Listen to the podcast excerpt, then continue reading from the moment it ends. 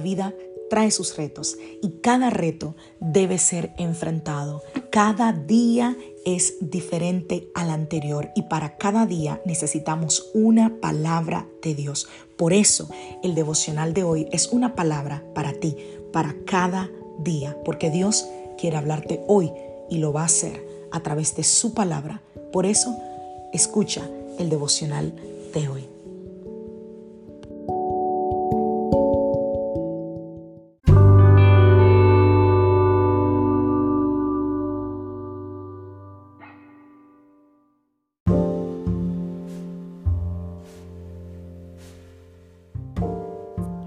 Devocional del día de hoy. Un regalo para ti.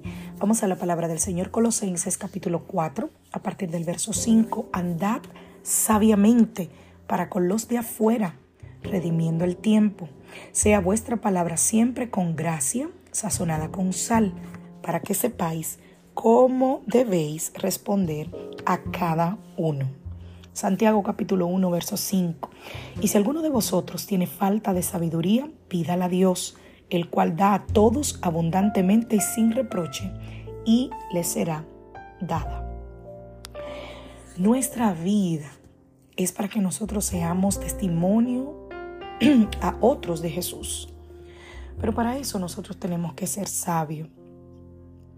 En nuestra temporada de Tomemos un Café, Estamos leyendo un libro que se llama Dignas y al finalizar la lección de el lunes, no, lunes no, del sábado, la autora hacía una pregunta que definitivamente nos dejó a todas pensando.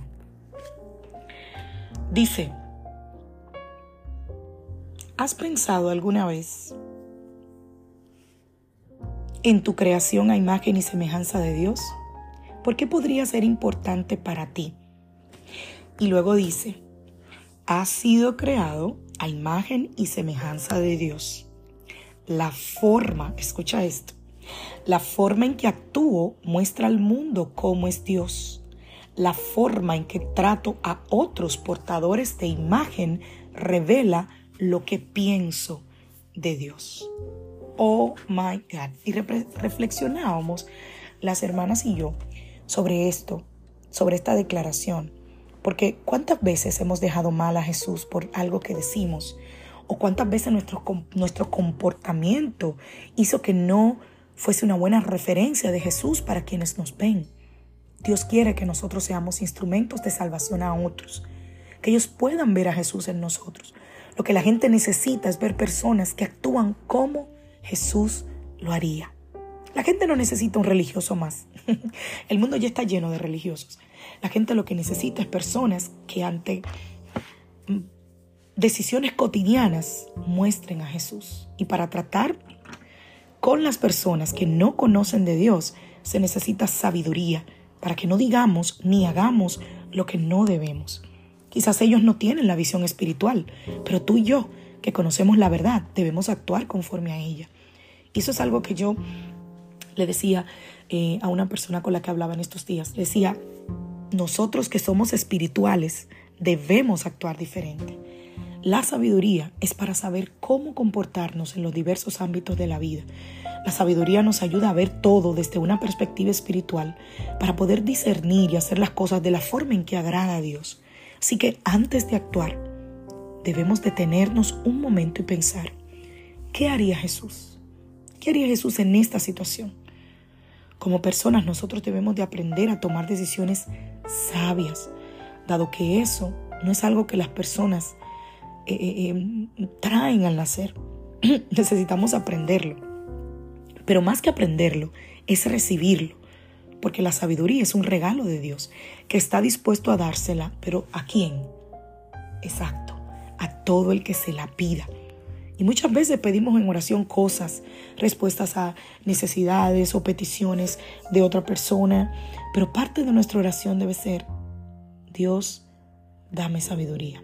Él quiere llenarnos de la sabiduría para que nosotros vivamos una vida plena, conforme a su voluntad, guiados por el Espíritu Santo. Recuerda que Él es el Espíritu de verdad, quien nos enseñaría todas las cosas, quien nos revelaría a Jesús y quien nos conduciría a la verdad. Dios da sabiduría a todo aquel que se la pida. Pero para eso nosotros debemos tener un corazón lleno de humildad para reconocer que necesitamos que Dios nos enseñe, que no lo sabemos todos, para ser guiados por nuestros propios deseos, para no ser guiados por nuestros propios deseos, para no ser guiados por nuestra propia concupiscencia, para no ser guiados por, por nuestro intelecto. Hmm. ¿Cómo necesitamos no ser guiados por nuestro intelecto, sino más bien ser guiados por la sabiduría de Dios?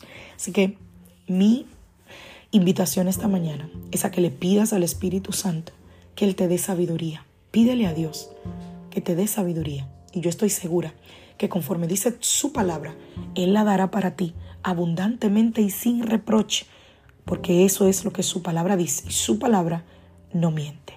Que Dios te bendiga, que Dios te guarde.